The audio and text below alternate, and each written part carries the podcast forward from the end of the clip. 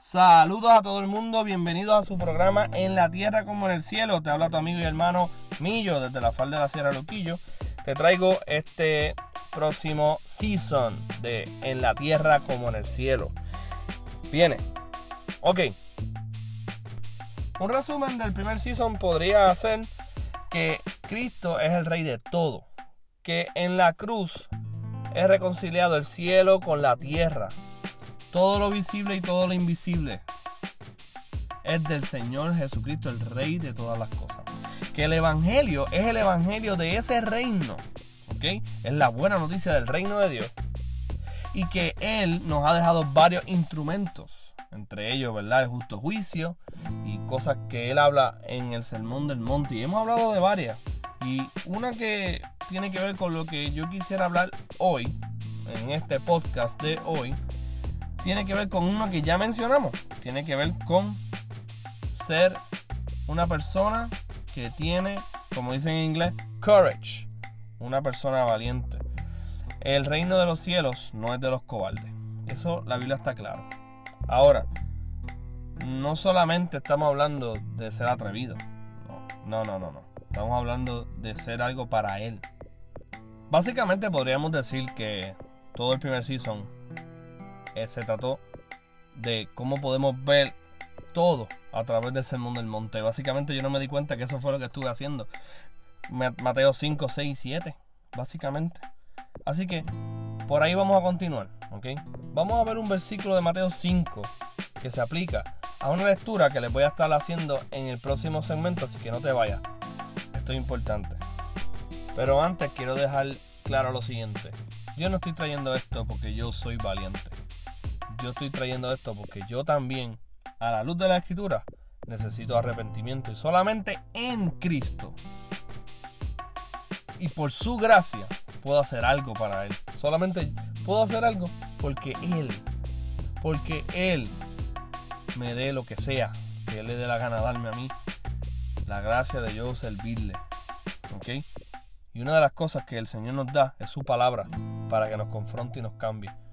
Así que los dejo con esta historia de una persona que veía el reino como algo esencial a Jesucristo el Rey sobre todas las cosas.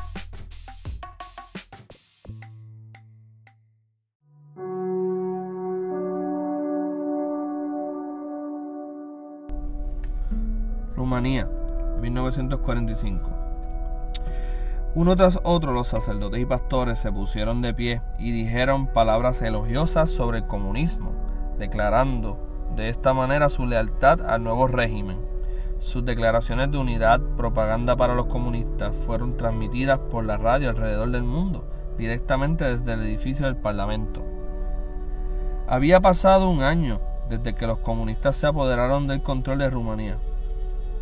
El gobierno les extendió una invitación a todos los líderes religiosos para que asistieran a un congreso en el edificio del Parlamento. Acudieron más de 4.000. Primero escogieron a José Stalin como presidente honorario del Congreso. Entonces comenzaron los discursos. Fue algo absurdo y horrible. El comunismo estaba dedicado a la destrucción de la religión tal y como ya había sido demostrado en Rusia. Sin embargo, los arzobispos y pastores se levantaron y declararon que fundamentalmente el comunismo y el cristianismo eran iguales y que ambos podían coexistir. Motivados por el temor, estos hombres de Dios estaban llenando el aire con mentiras y adulación. Era como si estuviesen escupiendo el rostro a Jesús. Sabina Wumbrand no pudo tolerarlo más. Se acercó a su esposo y le susurró, Richard, ponte de pie y limpia esta vergüenza del rostro de Jesús. Richard no sabía lo que sucedería. Si hablo, perderás a tu esposo. Sabina le respondió, no quiero tener como esposo a un cobarde. El pastor Wumbrand subió a la tarima y para sorpresa de todos comenzó a predicar. Inmediatamente un gran silencio inundó la sala. Delegados, no es nuestra tarea rendirle alabanzas a los poderes terrenales que vienen y van, sino glorificar a Dios el Creador y a Cristo el Salvador, quien murió por nosotros en la cruz. Uno de los oficiales comunistas saltó sobre sus pies. Esto no debía estar ocurriendo. El país entero estaba escuchando el mensaje de Cristo proclamado desde la tribuna del Parlamento comunista. Su derecho de hablar ha quedado revocado, gritó el oficial. Wumbrand no le hizo caso, continuó predicando. La atmósfera comenzó a cambiar, el público comenzó a aplaudir. Él estaba diciendo lo que ellos habían deseado decir, pero tenían temor. El oficial bramó, ¡apaguen el micrófono! El público ahogó su grito mientras exclamaban a viva voz, ¡El pastor! ¡El pastor! ¡El pastor! Los gritos y los aplausos continuaron por largo tiempo, aún después que los micrófonos fueran desconectados y Wumbrand descendiera del estrado. La sesión del Congreso concluyó por ese día. Después de ese suceso, Richard Wurmbrand se convirtió en hombre marcado por las autoridades. El 29 de febrero de 1948, domingo, el pastor Wurmbrand se dirigía hacia la iglesia cuando fue secuestrado por un pequeño grupo de la policía secreta. Él mismo nos relata lo que sucedió después. Fui llevado a una prisión que estaba localizada a nueve metros bajo tierra, donde me mantuvieron incomunicado. Por espacio de varios años estuve preso en una celda, solo. Nunca me permitieron ver la luz del sol, la luna, las estrellas, las flores. Nunca me permitieron ver a nadie, excepto los hombres que me interrogaban, castigaban y torturaban. Nunca me permitieron acceso a un libro o pedazo de papel. Años más tarde, cuando tuve que escribir, ni siquiera me acordaba cómo hacer una D mayúscula. Y para que la experiencia y el sentir de aislamiento fuese aún peor, mantenían la prisión en pleno silencio. Aún los guardias usaban zapatos hechos de tela para que sus pasos no se pudieran escuchar. Al principio nos colocaron en aislamiento, y eso de estar incomunicados era peor que la muerte. Cada uno de nosotros volvía a, a revivir sus pecados pasados y el descuido de responsabilidades.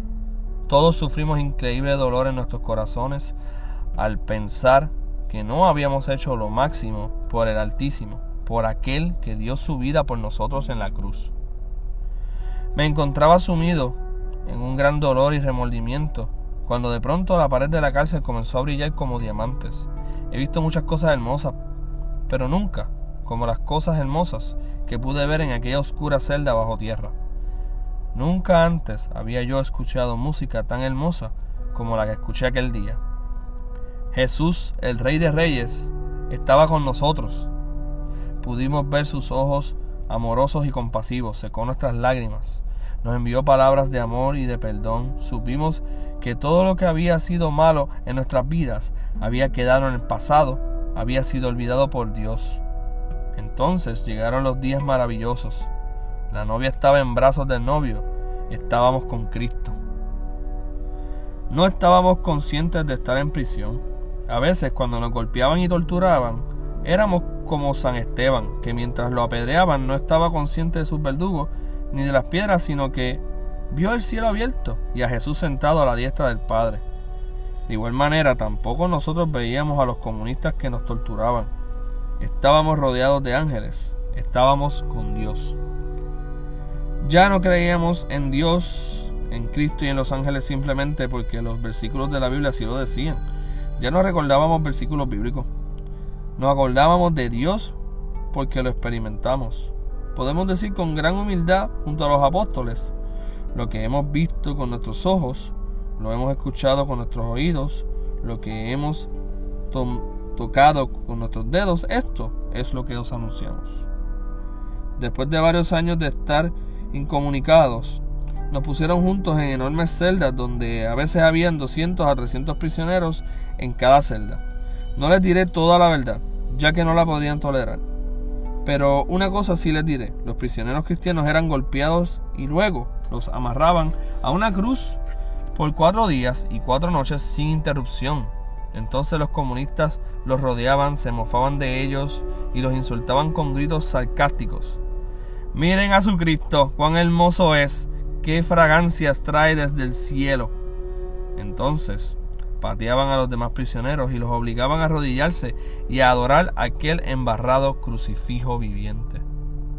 Entonces llegaron los momentos más difíciles, los tiempos del lavado de cerebro. Ninguna persona que haya experimentado tal lavado de cerebro podrá comprender lo que la tortura significa. Desde los 5 de la mañana hasta las 10 de la noche, 17 horas, teníamos que permanecer sentados perfectamente rectos, no nos permitían recostarnos o inclinar la cabeza, cerrar los ojos era considerado como un crimen. Por 17 horas al día teníamos que escuchar el comunismo es bueno, el comunismo es bueno, el cristianismo es tontería, el cristianismo es tontería, el cristianismo es tontería. Ya nadie cree en Jesucristo, ya nadie cree en Jesucristo. Ríndete, ríndete, ríndete. Esto lo tuvimos que escuchar por días, semanas y años. Finalmente llegó lo peor, los comunistas torturaron a los que creían en Dios. Los cristianos fueron torturados con un atizador de hierro candente, con una porra de goma, con palos y diversos tipos de métodos. Entonces ocurrió el milagro, cuando las cosas estaban en su peor momento, cuando nos estaban torturando como nunca antes lo habían hecho, comenzamos a tener amor por los que nos torturaban. De la misma manera que una flor te recompensa con su perfume cuando la trituras bajo tus pies. Cuanto más se mofaban de nosotros y nos torturaban, más compasión y amor sentíamos por los que nos torturaban. Muchos le han preguntado a Wumbrand, ¿cómo es posible amar a alguien que te ha torturado? Él responde de la siguiente manera mirando a los hombres, no como son, sino como llegarían a ser. Yo también podía ver en nuestros perseguidores a un Saulo de Tarso, a un futuro apóstol Pablo. Muchos de los oficiales de la policía secreta, a quienes les testificábamos, se convirtieron en cristianos y también se regocijaron de sufrir en prisión igual que nosotros por haber encontrado al Señor Jesucristo. A pesar de que nos castigaron con el látigo, como lo hicieron con Pablo, pudimos ver en nuestros carceleros el potencial de un carcelero de Filipo, quien también se convirtió. Soñábamos con que muy pronto nos preguntarían, ¿qué debo hacer para ser salvo? Fue en la prisión donde encontramos la esperanza de salvación para los comunistas. Fue allí donde desarrollamos un sentir de responsabilidad hacia ellos. Fue en las prisiones comunistas donde nació la idea de una misión cristiana hacia los comunistas. Nos preguntamos, ¿qué podemos hacer para ganar a estos hombres para Cristo? Las puertas del cielo no están cerradas para los comunistas, ni tampoco se ha apagado la luz para ellos. Ellos también pueden arrepentirse igual que cualquier otro. Y somos nosotros quienes debemos llamarlos al arrepentimiento. Solo el amor puede producir un cambio en el comunista y en el terrorista. Cuando el pastor Wurmbrand fue dejado en libertad en 1956, reanudó su trabajo con la iglesia clandestina. En el año 1959 fue entregado nuevamente a las autoridades y en esta ocasión quien lo traicionó fue uno de sus colaboradores. Fue puesto en libertad por segunda vez en el año 1964. En el 1965, unos amigos le pagaron al gobierno la suma de 10 mil dólares para que la familia Wumbrand pudiera salir del país. Juntos viajaron hacia Escandinavia e Inglaterra antes de venir a los Estados Unidos. En el mes de mayo de ese mismo año, Richard dio testimonio ante el Subcomité de Seguridad Interna del Senado en Washington, D.C., donde se desnudó hasta la cintura para mostrar 18 profundas heridas causadas por la tortura. En el año 1967 los Wumbrand comenzaron oficialmente su ministerio hacia los comunistas bajo el nombre Jesús para el Mundo Comunista. Hoy día tal ministerio se conoce como la voz de los mártires, el cual está dedicado a servir a la iglesia perseguida donde quiera que ésta se encuentre. En el 1991-92 pudimos ver el colapso del comunismo en la Unión Soviética y Europa Oriental y a su vez también vivimos el fin de la persecución de creyentes bajo el auspicio del gobierno. Mirando hacia atrás es fácil ver que las oraciones y los esfuerzos de ministerios como la voz de los mártires fueron clave en la nueva libertad que el Evangelio ha hallado en estos lugares. Allí, donde no hace mucho tiempo mártires como Richard y Sabina, quienes también sufrieron tres años en una cárcel, fueron torturados por su fe, está comenzando un avivamiento. La voz de los mártires continúa en su dedicación de ver que las mismas libertades sean alcanzadas en aquellas naciones que hoy día continúan persiguiendo a los cristianos.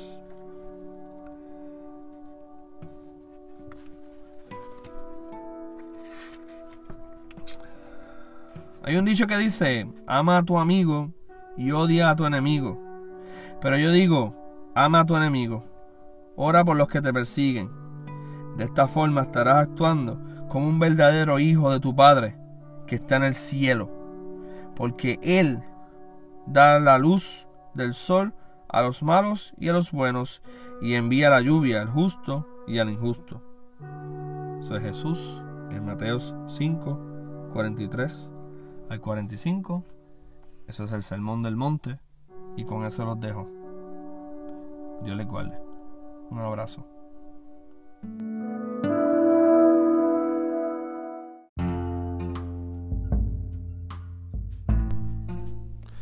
Muy bien, en esta otra sección les quería adelantar algo, un proyecto que vamos a estar trabajando en este podcast y tiene que ver con la historia de la iglesia, ¿verdad? En términos de la parte de la reforma protestante. Aunque vamos a tocar un poco del trasfondo, porque eso es bien importante. Vamos a hablar realmente de la reforma, un poco de los reformadores. Y vamos a hacer una especie de línea del tiempo, un segmento corto, lo que quiero trabajar. Y vamos a ver cómo a través de los siglos Dios usó otras personas en el pasado para Él glorificarse, porque Él es el Rey de todas las cosas queremos ver y asombrarnos de la providencia del Señor.